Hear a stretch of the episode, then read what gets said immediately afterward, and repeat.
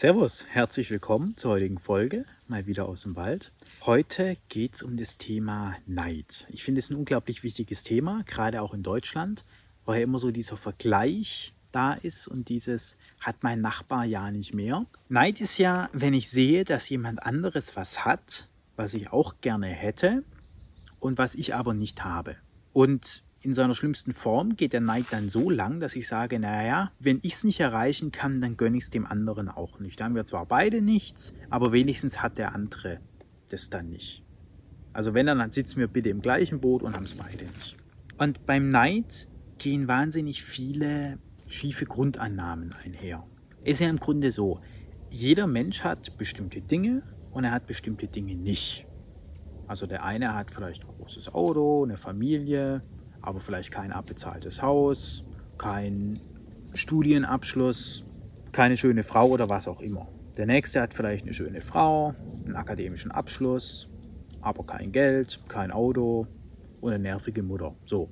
Und so hat jeder Mensch bestimmte Dinge und andere Dinge nicht. Der Punkt ist aber, dass einem bestimmte Dinge, die man hat, nicht wichtig sind und Dinge, die man nicht hat, dann aber wichtig sind. Und das ist ja nicht bei allen gleich verteilt. Also ich zum Beispiel hatte in der Schulzeit Kontrabassunterricht. Da kann man sagen, ja, das ist ja eine privilegierte Situation, hat nicht jeder. Aber ich persönlich habe das gehasst. Also war mir überhaupt nicht wichtig, Kontrabass spielen zu lernen. Ich war auch ein paar Wochen Abitur, könnte man sagen, hat auch nicht jeder. Also immer mehr, aber eben nicht jeder. Gibt bestimmt auch Leute in Deutschland, die darauf neidisch sein könnten. Ist mir jetzt persönlich aber auch nicht wichtig.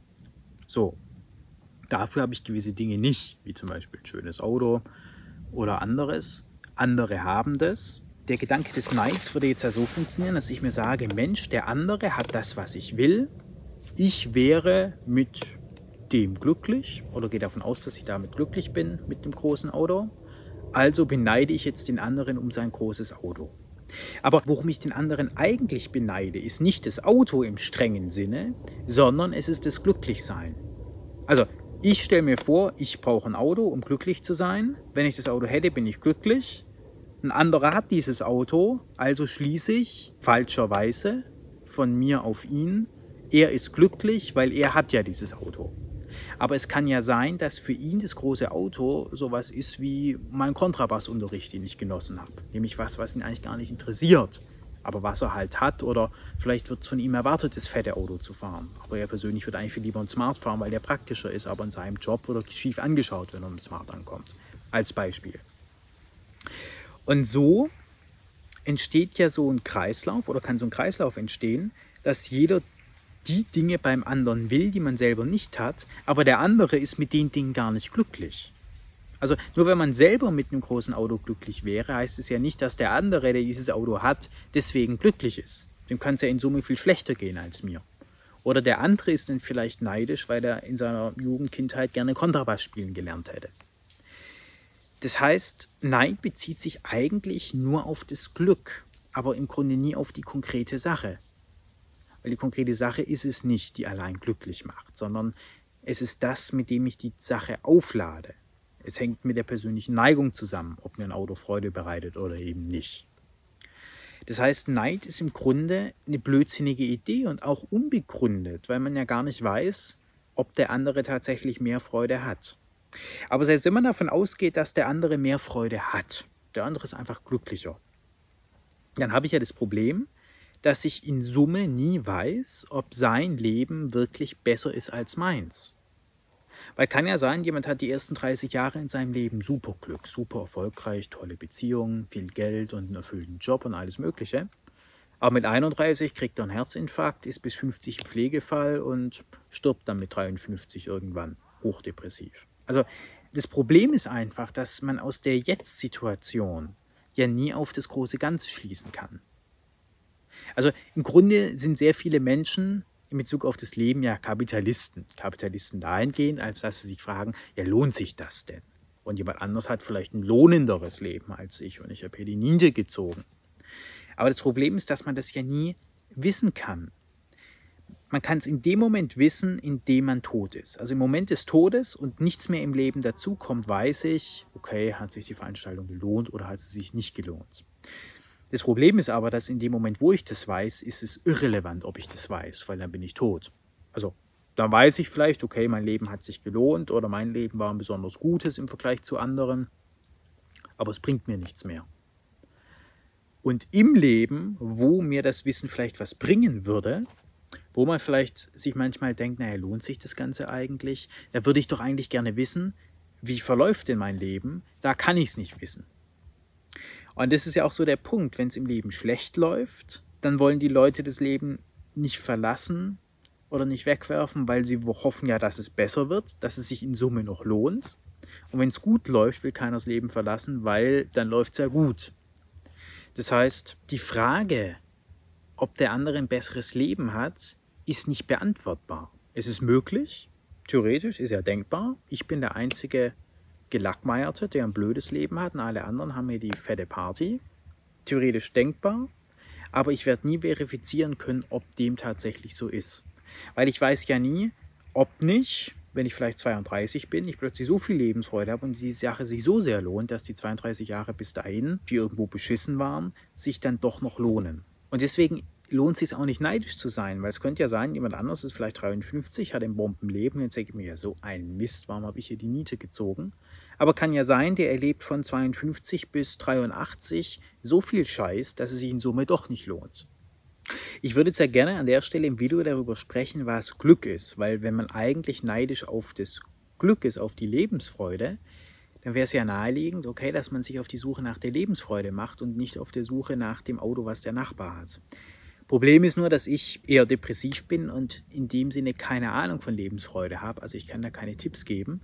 Den Weg, den ich halt verfolge, ist der, dass ich schaue, okay, ich mache die Dinge, die ich für richtig halte. Weiß, dass ich nie wissen kann, ob sich mein Leben lohnt oder nicht lohnt oder ob der andere tatsächlich ein besseres oder ein schlechteres hat. Meine intuitive Vermutung ist, dass alle Menschen gleich viel bekommen, ein gleich schönes Leben haben aber das ist wie gesagt nur eine Vermutung. Und man kann die Lebensfreude ja nicht anhand von äußeren Umständen festmachen. Also jemand kann zwar viel, viel mehr haben, aber er muss deswegen nicht glücklicher sein.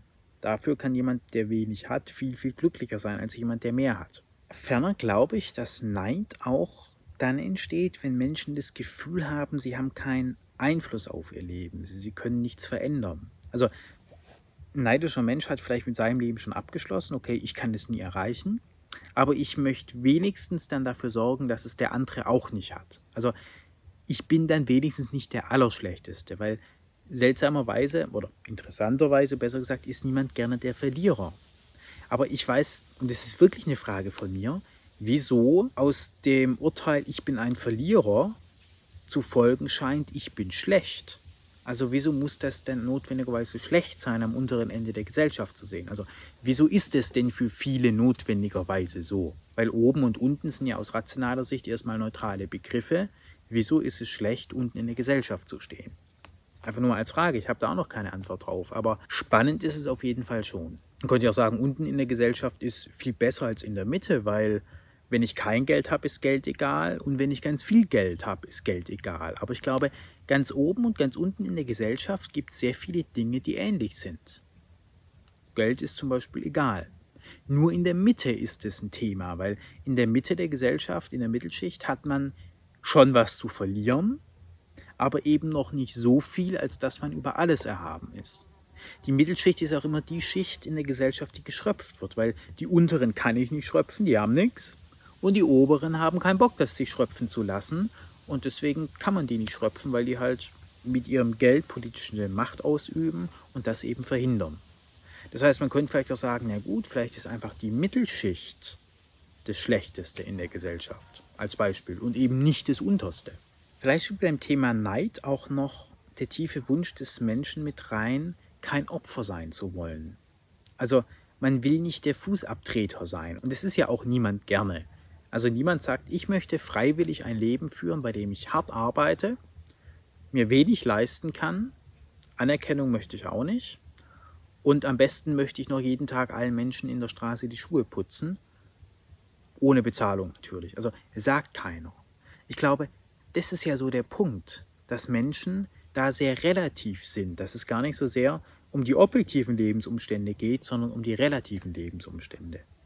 Das ist ja auch so ganz spannend, wenn man Kindern, so habe ich aus Erzählungen gehört, verspricht, wir fahren jetzt zur Eisdiele und dann kriegst du ein Eis. Und sie vorher aber gar kein Eis wollten. Also die haben irgendwo gespielt daheim und jetzt geht man auf sie zu und sagt so, wir gehen zur Eisdiele.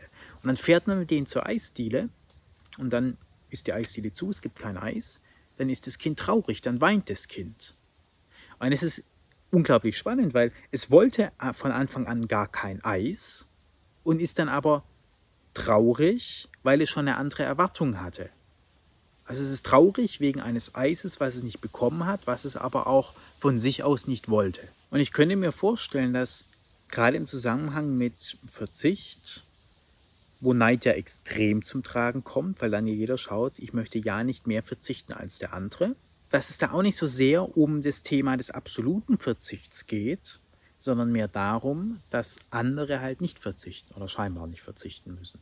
In diesem Sinne bedanke ich mich sehr für dein Zuhören würde mich freuen, wenn du den Kanal abonnierst und nächste Woche am Sonntag wieder dabei bist. Bis dahin.